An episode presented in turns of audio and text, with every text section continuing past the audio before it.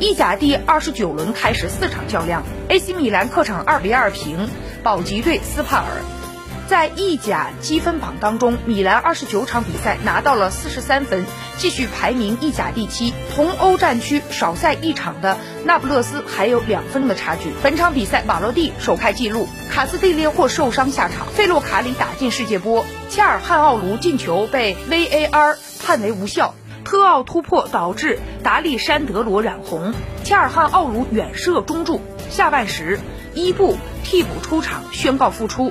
替补莱昂扳回一球，斯帕尔主帅迪比亚吉奥两黄被罚出。斯帕尔在历史上和米兰交手三十八次，打进二十五球，丢八十七球，拿到了一胜十二平二十五负的成绩，在主场还没有赢过球。